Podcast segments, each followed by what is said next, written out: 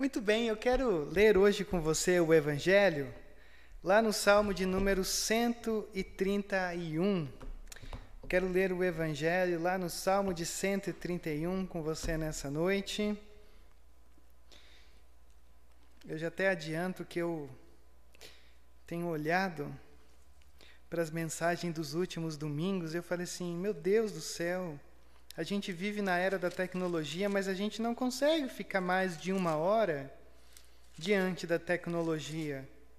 E os sermões estão durando 50 minutos, no mínimo.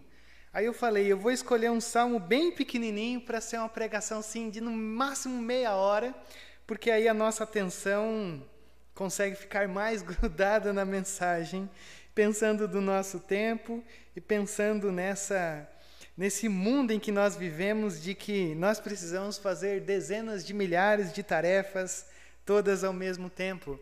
Então eu quero ler com você nessa noite o Evangelho aqui no Salmo de número 131.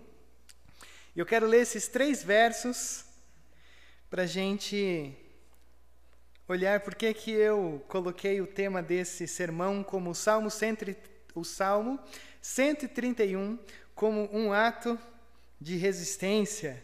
Vamos lá? Senhor, o meu coração não é orgulhoso e os meus olhos não são arrogantes. Não me envolvo com coisas grandiosas, nem maravilhosas demais para mim. De fato, eu acalmei e tranquilizei a minha alma. Sou como uma criança recém-amamentada por sua mãe. A minha alma é como essa criança. Ponha a sua esperança no Senhor, ó Israel, desde agora e para sempre. Amém. Bem curtinho. Ou talvez um dos salmos mais curtos que você tem, junto com o 134, e que fazem parte desse maravilhoso livro dos salmos que a gente tem pensado ultimamente. Lógico que vazando em alguns outros salmos que acontecem ao redor da tua Bíblia, ah, enraizados nas histórias que a gente tem visto. É, na terça-feira retrasada, lá em torno de dez e meia da noite, a gente foi tomado pela notícia do Paulo Gustavo, do falecimento do Paulo Gustavo, que já lutava alguns, algum, algumas semanas na UTI, ocasionado pelo, pelo Covid. E grande parte de nós, ah, mesmo só o conhecendo pela, pela, pelos filmes, as séries, os stand-ups, tudo aquilo que ele produzia, é, o conhecia de uma maneira que alguém que, que nos faz rir geralmente é alguém que é querido. É alguém que, na verdade, tem um papel importante, como sendo nós brasileiros, que a gente muitas vezes ri até mesmo diante da nossa própria desgraça. Então você tem alguém comediante que brinca com a nossa realidade, como era o caso né, da, da, da, dos filmes mais caracterizados dele, era algo assim que, que quando a gente perde, a gente olha e diz, poxa vida, né? Que pena, a gente orava, embora um pastor aí estava orando para ele morrer, mas a gente pedia a Deus, dizendo, Senhor, tenha graça, porque sempre há uma esperança maior na vida, do que uma esperança zerada na morte. Então a gente sempre apela ou a gente sempre procura a vida, a gente nunca procura ou espera a morte. E aí, diante de tanta comoção, começou a surgir vários vídeos dele na internet, recortes de vídeo, e, eu, e, e, teve um que ficou extremamente famoso, que possivelmente todos nós compartilhamos, ou curtimos em, alguma, em algum post do Instagram, pelo menos, que que foi um recorte que fizeram no especial do, da virada do ano passado para esse ano. E, e, ele tem um discurso belíssimo. Ele fala: olha, no meio de tudo isso que a gente está vivendo e coisa e tal, fazer rir e importância disso, como, como é preciso a gente ter um momento onde a gente se desligue de tudo que está ao nosso redor. E aí ele lançou aquele chavão chavão não, mas ele lançou aquela expressão que eu achei tão fantástica e que todos nós compartilhamos. Rir é um ato de resistência. Ou seja, eu preciso nesse exato momento rir, porque rir é o que faz com que eu não sucumbe a deixar de existir no mundo caótico que a gente está vivendo. Para eu esquecer um pouco do que está acontecendo. Eu achei fantástico isso. É lindo. Porque assim, o riso pode ser uma resposta ao caos. O lazer, o entretenimento também pode ser uma resposta ao nosso desespero. A gente tem diversas escapatórias, a gente, a gente precisa, obviamente, de, de ter tudo isso ao nosso redor de uma maneira que torne a nossa vida mais leve. É bom rir, é bom, não tem problema ir no cinema e assistir um filme de comédia. Muito pelo contrário, até indicaria para algumas pessoas que olham a vida com um olhar tão crítico como tem se olhado ultimamente. Só que, ao mesmo tempo em que eu achei isso fantástico e eu vi, encontrei o seu papel dentro da minha vida, da vida daqueles que estavam ao nosso redor, como eu sei que você também deve ter encontrado, eu percebi uma coisa. Que por mais que rir é, é um ato de resistência, por mais que a gente trate o lazer como um, um ato de resistência, o, o, viajar, o ter, o possuir, o comprar, o vender, o trocar, o mudar. A gente tem vários atos de resistência que são legais e são legítimos. Mas eu cheguei numa conclusão que esses atos de resistência, eles, eles não resolvem. Eles, eles, eles não vão lá no fundo. Eles, eles tratam com a superfície. Eles, eles são uma espécie assim de de um anador para a nossa alma, mas eles, eles não chegam no problema, eles camuflam. Eles escondem. Como diria uma música do Los Hermanos, ele finge e ri. Ele ri fingindo. Eu rio para esconder a dor. Eu rio, embora seja uma necessidade, mas o meu riso não atinge o meu coração. O meu riso é, muitas vezes se torna passado mesmo diante da maior comédia que você e eu podemos experimentar.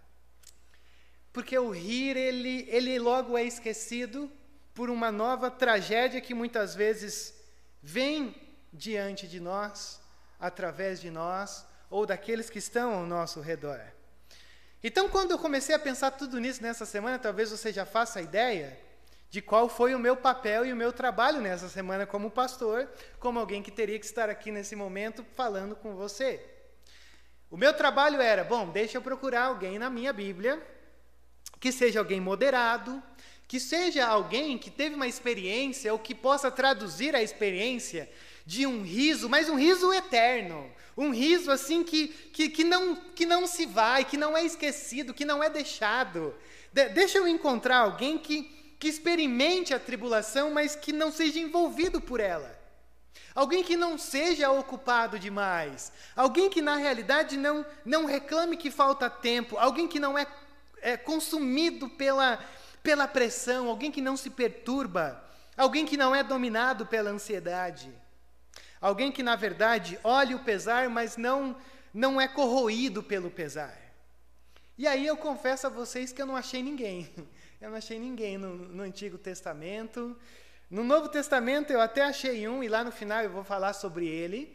Mas eu, percebi assim que, por mais que todos nós estejamos vivendo aqui e vivendo bem, ou nos sentindo bem, todos no final das contas têm o seu riso transformado em pranto. Todos nós experimentamos disso. Todos nós vivemos nisso. Todos nós experimentamos isso. E foi aí que eu me encontrei com o Salmo de número 131. O Salmo de 131, esse salmo aqui de três versos, que parece não ter tanta importância, é um salmo, na verdade, que expressa alguém que encontrou um riso, ou alguém que encontrou uma paz em Deus e com Deus e através de Deus, que ele olha para tudo que está ao seu redor e ele fala: Eu descobri o grande segredo da paz. Eu, eu descobri o grande segredo da resistência. Eu, eu, eu, descobri o verdadeiro rir, que, que, não, que não é deixado, que não é esquecido. E diferente do que possa soar, porque geralmente a gente fala assim, Rodrigo, eu acho que a melhor maneira da gente não se desesperar diante da vida é a gente ser desinteressado.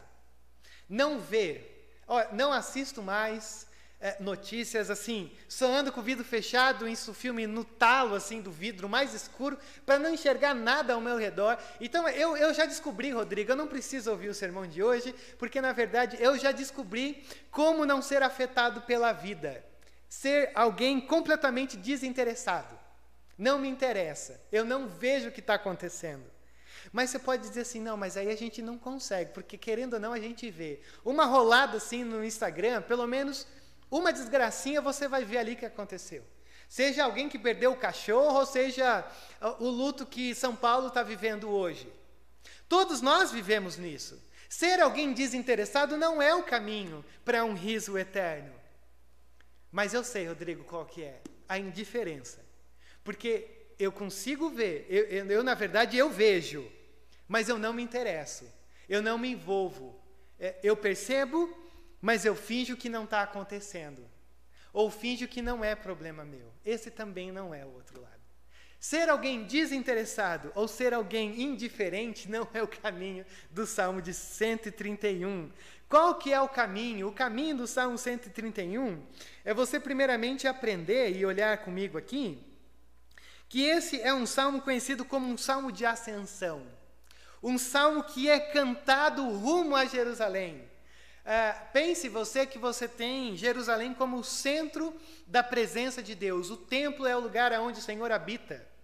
Uh, todos aqueles israelitas que moravam ao redor, em determinado momento do ano, todos eles peregrinavam rumo a Jerusalém. Ah, vamos nos encontrar com Deus.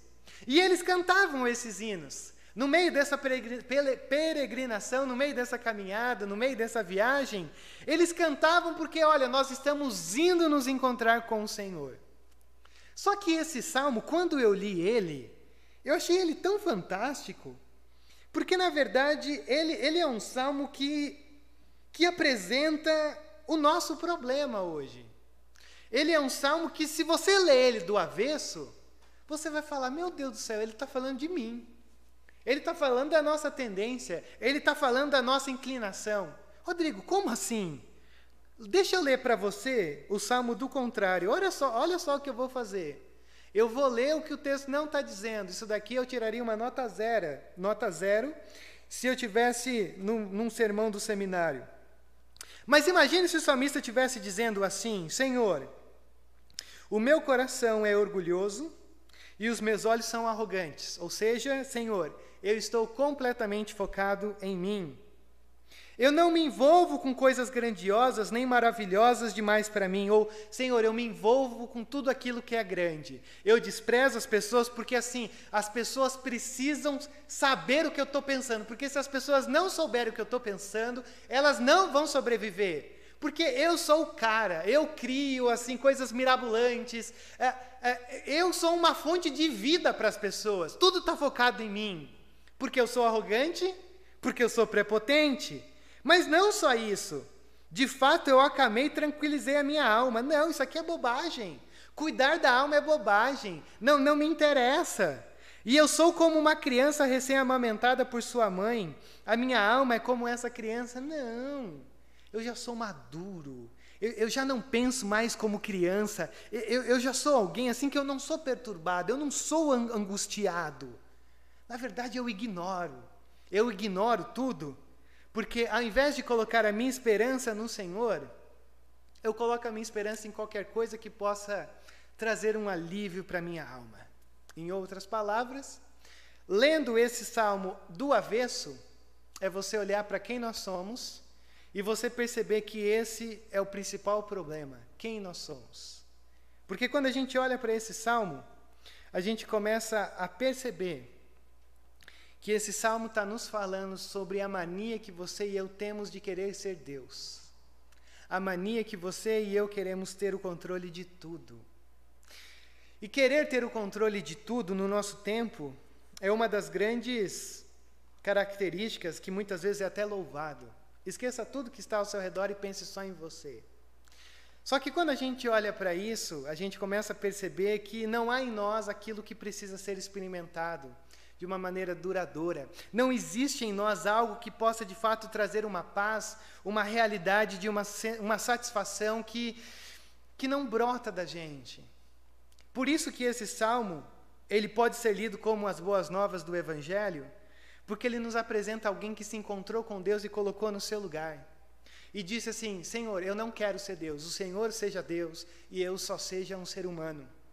Com as minhas experiências, com as minhas inquietações, com as minhas circunstâncias, mas eu quero saber o que, que acontece quando eu me encontro com o Senhor, quando eu deixo o teu papel para você mesmo e eu sou quem eu sou, quando eu deixo de ter essa mania de querer ser o Deus controlador e eu coloco no Senhor e eu passo a viver a minha vida como eu deveria viver. E aí eu quero falar com três coisas ou três passos simples para você dessa pergunta. Quando você e eu nos encontramos em Deus, quando você e eu nos encontramos com a tal paz que nós temos com Deus, em Deus e através de Deus, Quais são os passos que a gente faz? O que, que a gente faz para sobreviver? Qual que é os três passos que esse texto, que esse salmo vai nos dizer para a gente resistir a esse mundo mal que nós vivemos, sem querer ser os nossos próprios deuses?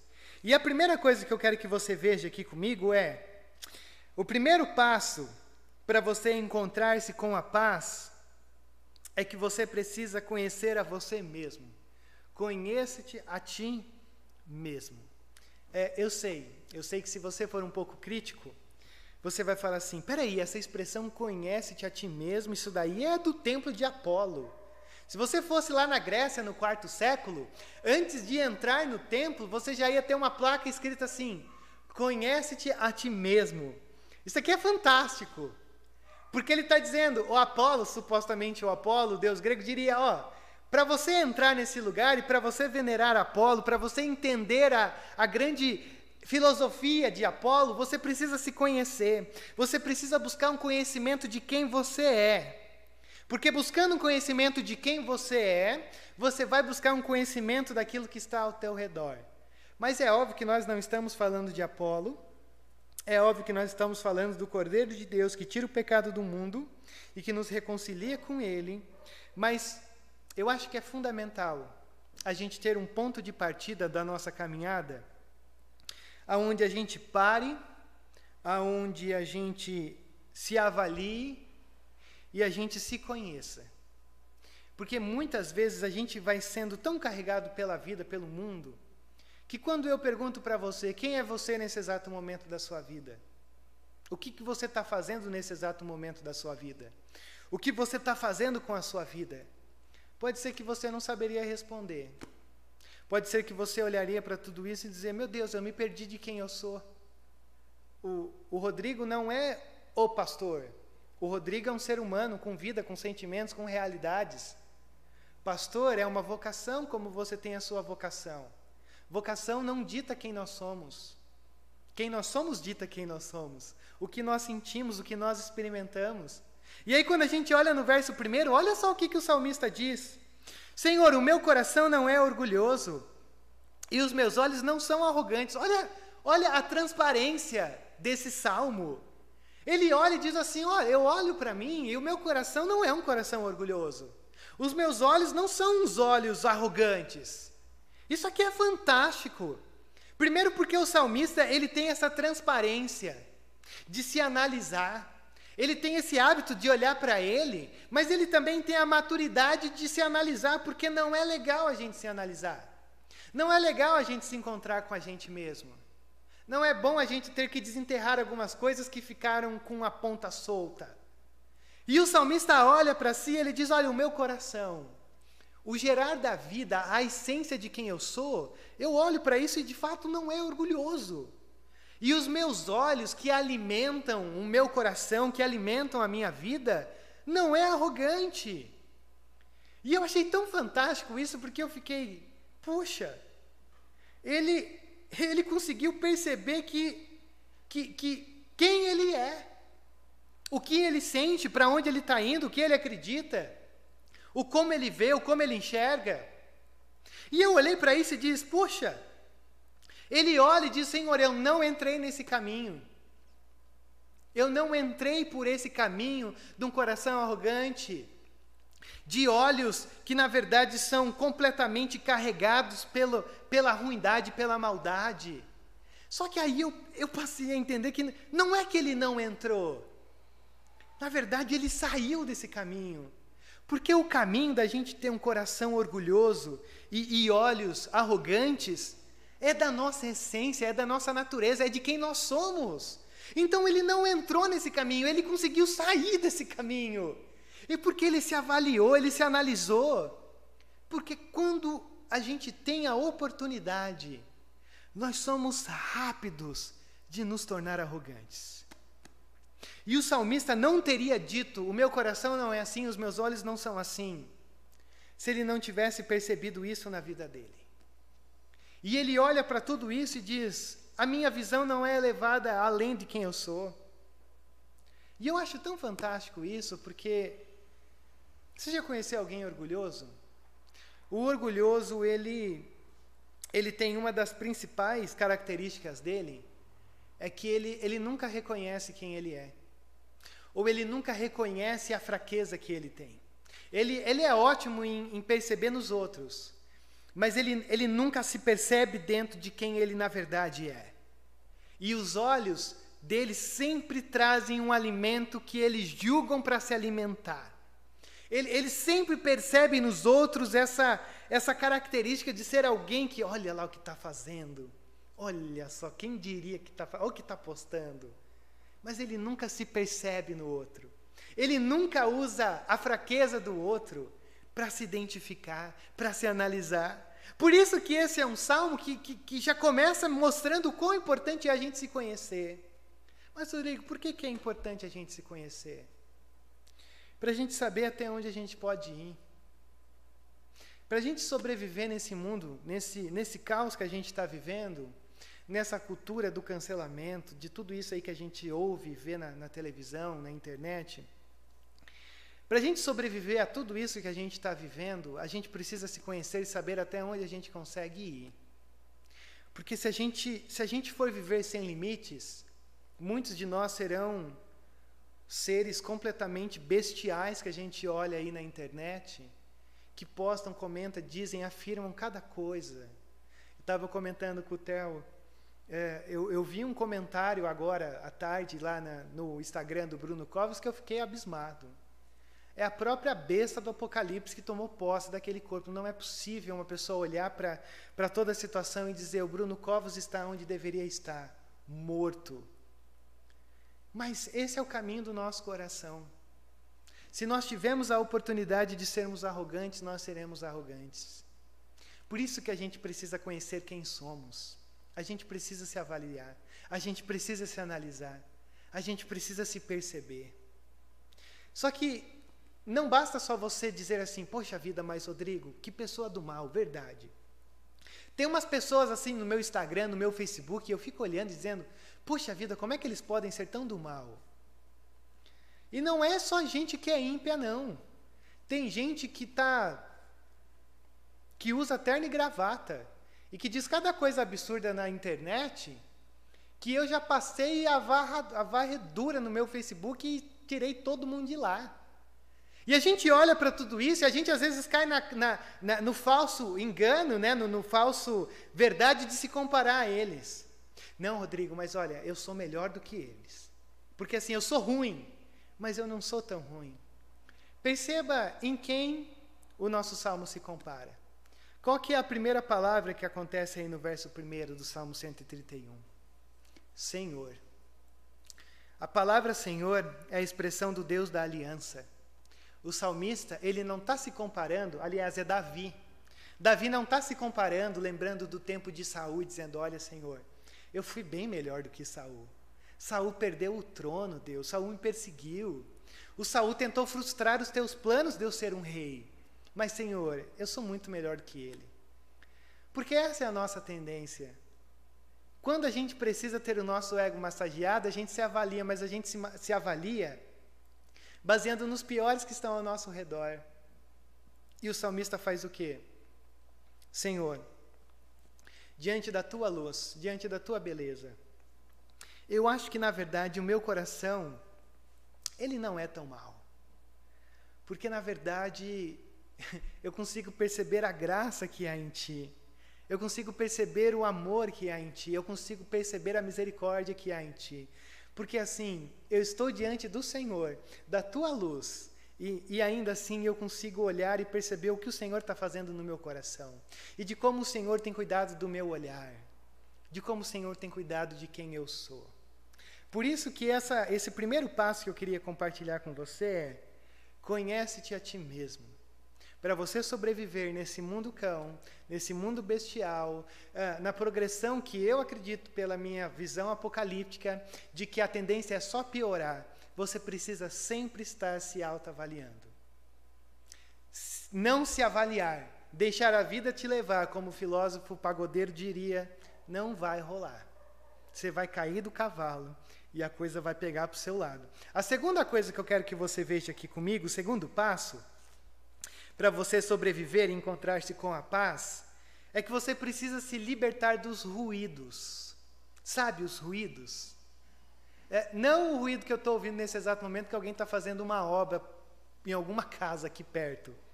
Mas sabe aqueles ruídos assim que tiram a tua paz? Sabe aqueles ruídos assim que, que na verdade só, só incomodam? Sabe gente que só incomoda? Gente que, que às vezes não é nem amigo, mas está próximo e, e só vai lá para incomodar. Olha só o que o verso 2 diz: De fato, eu acalmei e tranquilizei a minha alma. Já começa por aqui. Rodrigo, a gente tem o poder de tranquilizar e acalmar a nossa alma? Sim. Mas eu nunca, sab... eu nunca pensei que a gente poderia ter isso. Porque você nunca leu o Salmo 131. Olha só o que, que ele diz. Eu sou como uma criança recém-amamentada por sua mãe, e a minha alma é, é, é como essa criança. É, um bom judeu, ele, ele ia desmamar uma criança em torno de 4 a 5 anos. É, agora que tem gente aqui, eu já vou ter que usar. Ô, Lô, mais ou menos assim, quanto que é, você sabe? É, Até um ano. Poxa vida, então até um. Ainda bem que tem os, os universitários aqui para me ajudar hoje.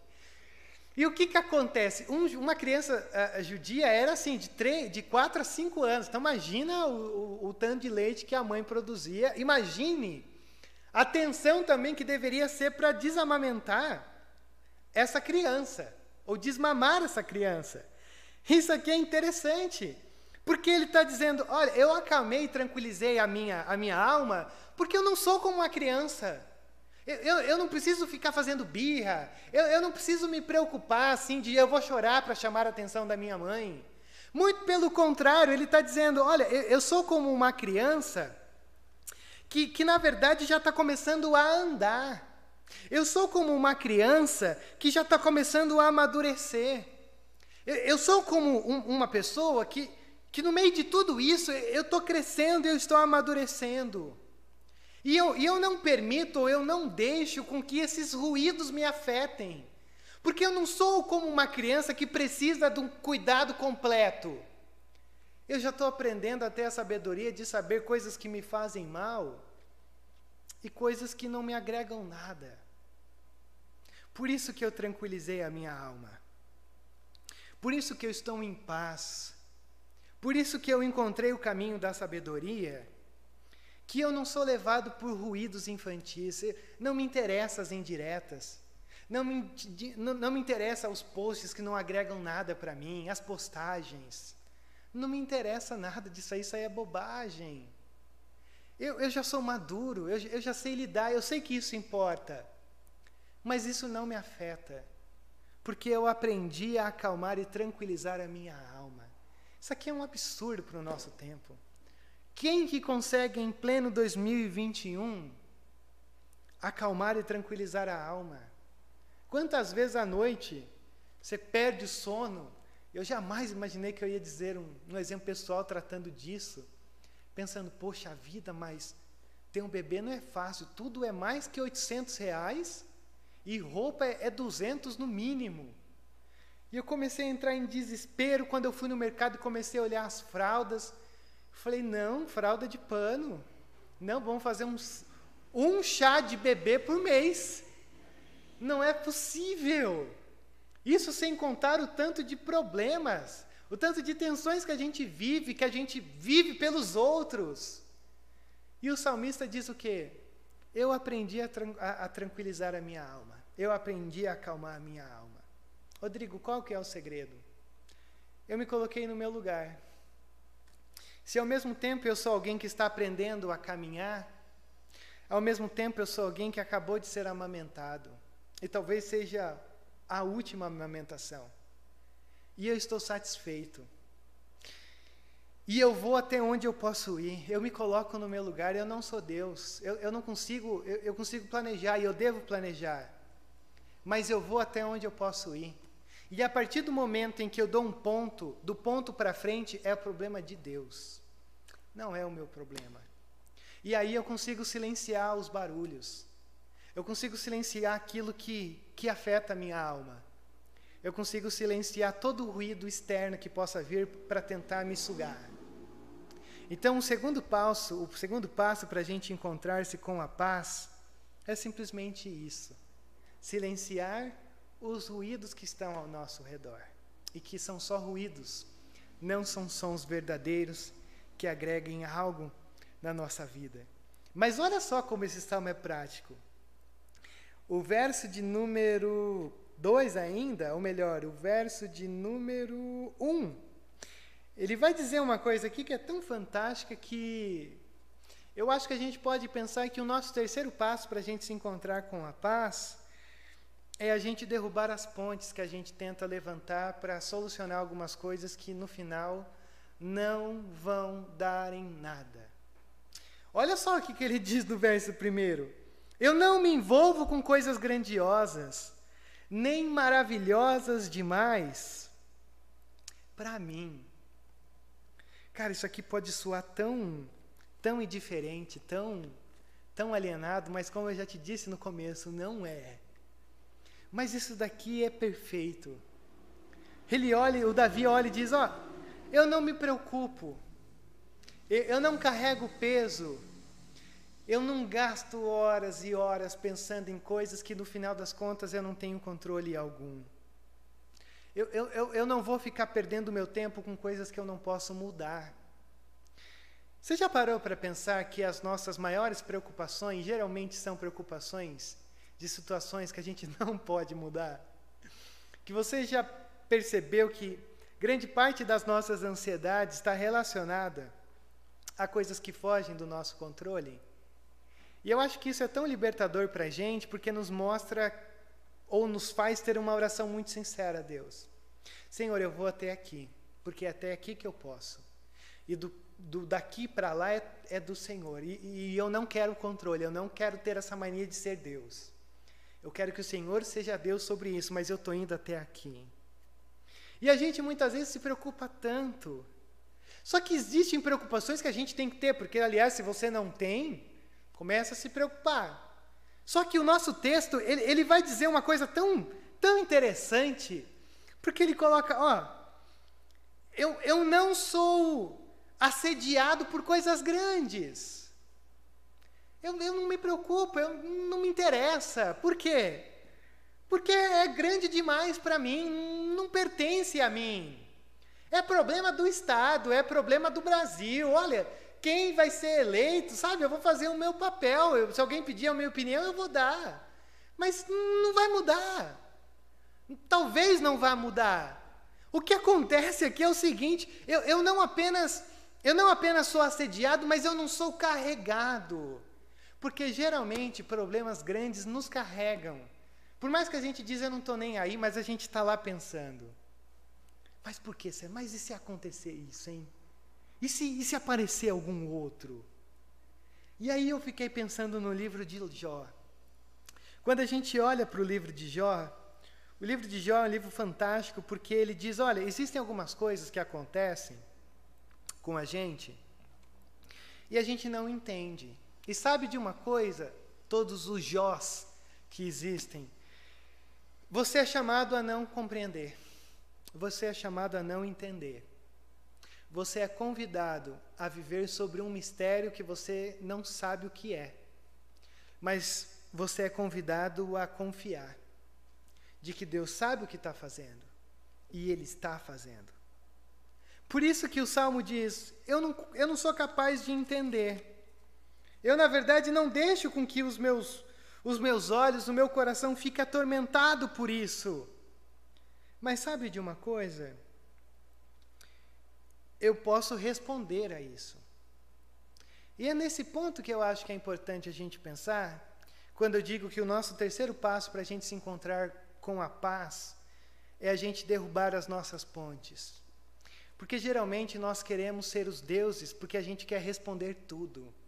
A gente muitas vezes se torna reféns da vida, reféns da política, reféns do, do, do, abre e fecha das igrejas, do STF, reféns do governador, reféns da cultura, porque a gente acha que a gente precisa responder tudo que é levantado aí fora.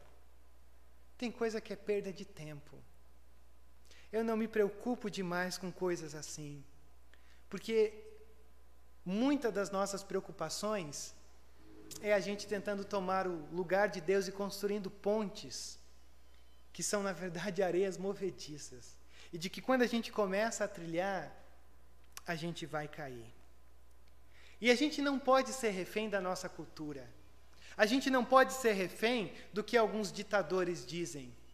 A gente não pode ser refém de até mesmo daqueles que trazem uma imagem de excelência e zelo pela igreja, mas que na verdade são lobos devoradores. A gente não pode ser refém dessas pessoas a gente precisa destruir essas pontes e dizer: Senhor, nós descansamos no Senhor. Isso é grande demais para a gente. Não tem problema você dizer eu não sei.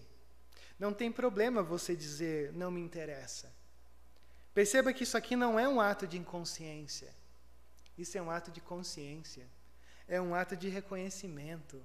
É um ato de dizer: é grande demais, o meu ponto vai até aqui, do que é para lá, Senhor. O Senhor sabe.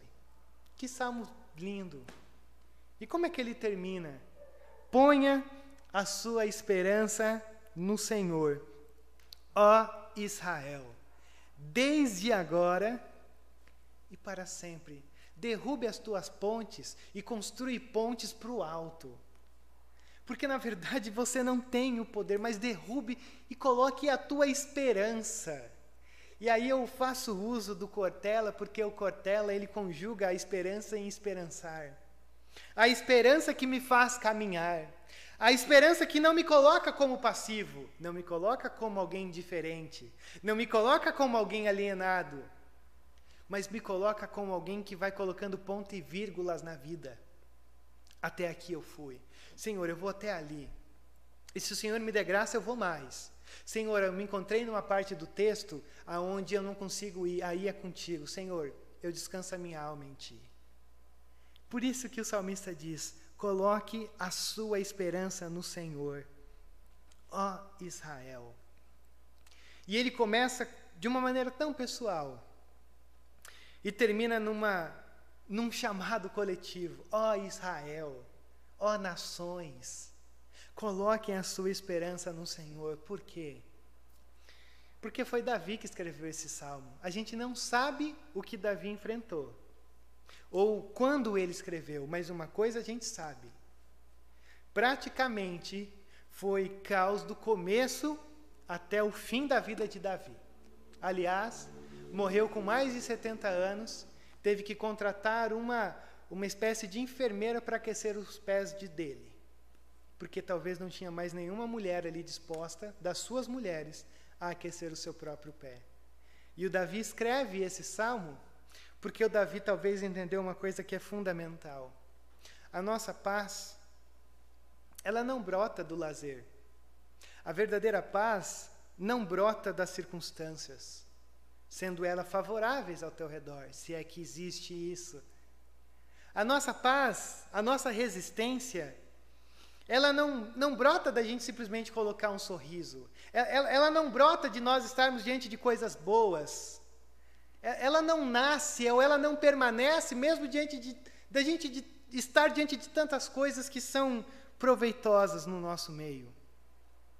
Mas a verdadeira paz, ela brota através desse esperançar no Senhor, do nosso ponto e vírgula. Senhor, a minha esperança está em Ti e eu estou caminhando rumo à Tua direção. Por isso que esse texto, esse salmo de três versos, é um dos meus salmos favoritos agora, embora todo, todo domingo que eu prego eu falo que é o meu salmo favorito.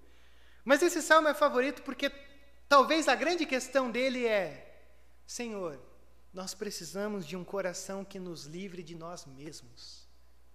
Porque nós somos o avesso, o avesso desse salmo. Talvez no fundo, no fundo, no fundo, esse salmo está dizendo: cuidado com a tua mania de querer ser Deus. Porque isso vai carregar a tua alma de uma maneira tão grande. E olha só a, porta de oportunidade que você tem diante do Senhor alguém livre do egoísmo, livre da ansiedade esgotante, livre das propostas falsas que o mundo nos apresenta. Por isso que quando eu olho para esse salmo, eu olho esse salmo como passos. Eu não olho para esse salmo como receita. Uh, Senhor, a minha esperança já está no Senhor. Por isso, eu preciso saber quem eu sou. A minha esperança está no Senhor. Por isso, eu preciso saber até onde eu posso ir. Senhor, a minha esperança está em Ti, porque eu dependo em tudo do Senhor. Esses três pontos que a gente viu nessa noite. Só que quando eu olho para isso, eu olho e digo assim: isso aqui é tão surreal. Poxa, quem, quem consegue controlar a própria alma? Senhor, eu, eu me analiso, ok, eu percebo quem eu sou, eu, eu vejo até onde eu consigo ir, eu reconheço a dependência que eu tenho. Mas no fundo, no fundo, no fundo, parece que, que esse salmo também nos mostra uma coisa assim que a gente precisa que alguém nos domine. A gente precisa ser dominado, porque nós somos incontroláveis. Nós somos o avesso porque essa é a nossa condição. A nossa condição é nos colocar no papel de Deus. E aí eu, eu, eu lendo esse texto, eu falei, eu preciso que alguém me, me arranque pela raiz dessa, dessa condição, porque eu preciso de uma mudança interna. Eu preciso de alguém que quebre o poder que eu acho que eu tenho. Eu preciso de alguém que, que arranque essa vontade de, de, de sempre ser Deus, de sempre controlar a vida e tudo que está ao meu redor. Por isso que eu percebi que o Salmo de 131 não é um salmo que fala sobre Davi, embora foi Davi que escreveu. Porque Davi não foi alguém que experimentou isso aqui de uma maneira excelente. Poxa, é só você conhecer a história. Davi não foi alguém que deixou de ser arrogante. Ele não foi lutar com seus homens. Ele olhou a mulher de um outro homem, ele cobiçou, ele tomou, engravidou e no final cometeu um assassinato.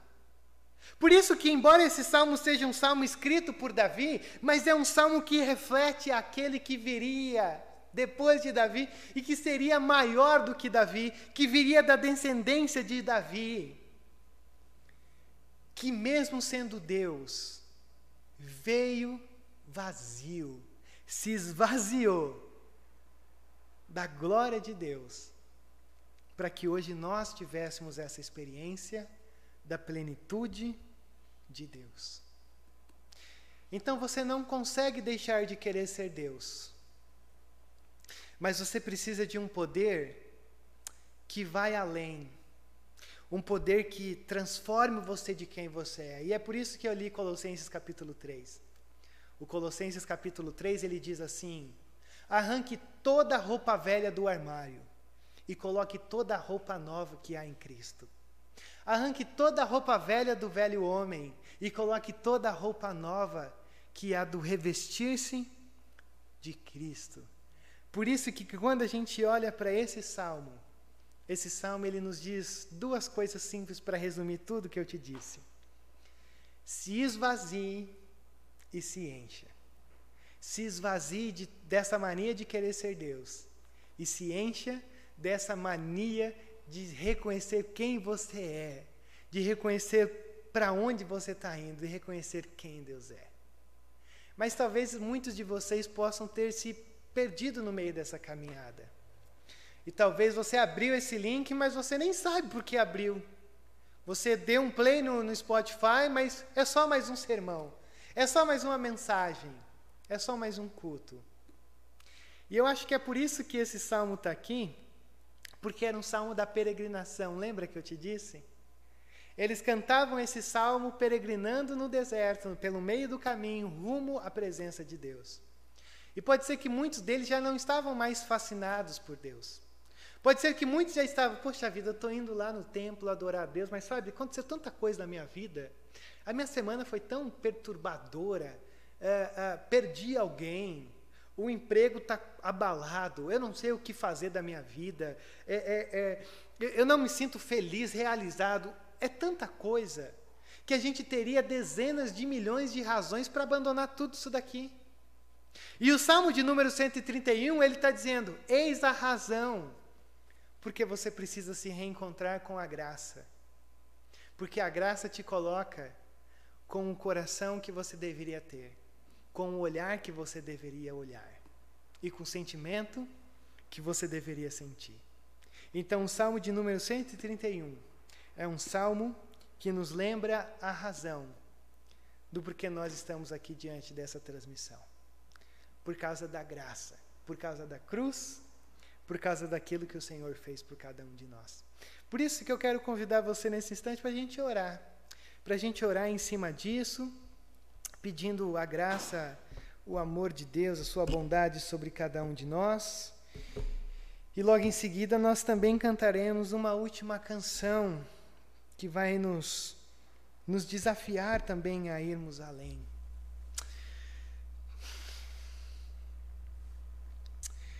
Deus, nós, nós nos colocamos mais uma vez diante da Tua presença com, com gratidão.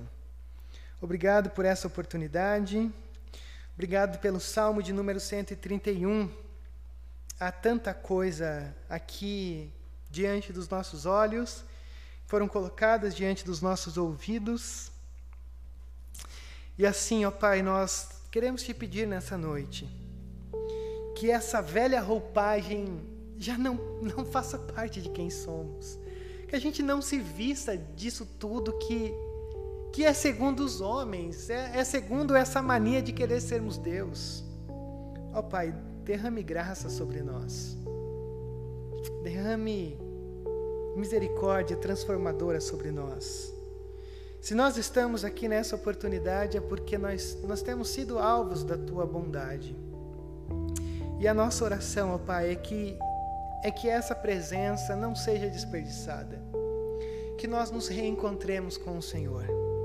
E que esses passos sejam os nossos passos, ó Pai. Há tanta maldade fora da tua presença, mas há tanta maldade, há tantos instrumentos diabólicos que aparentemente pertencem à tua presença. Ó oh, Pai, tenha misericórdia de todos nós e nos dê um espírito brando, nos dê um espírito, ó Pai, como de Cristo, que responda tudo aquilo que está ao seu redor com uma paz que flui do teu trono, com, com uma paz, com, com uma mansidão, com um espírito de que está tudo bem, mesmo diante de um espírito, mesmo diante de um mundo desmoronando. Essa é a nossa oração nessa noite. Que a tua graça nos cuide de cada um de nós. Que tua graça nos dê essa oportunidade de estarmos constantemente diante da tua presença. Porque hoje nós não precisamos, ó Pai, abrir um, um culto para entrarmos na tua presença. Nós não peregrinamos hoje rumo a, a um templo onde o Senhor mora. Hoje nós peregrinamos rumo à eternidade e o Senhor já habita em nós. Por isso que nós te louvamos e é por isso que nós esperançamos nessa oração. No nome de Jesus que nós oramos, ó Pai. Amém, Deus.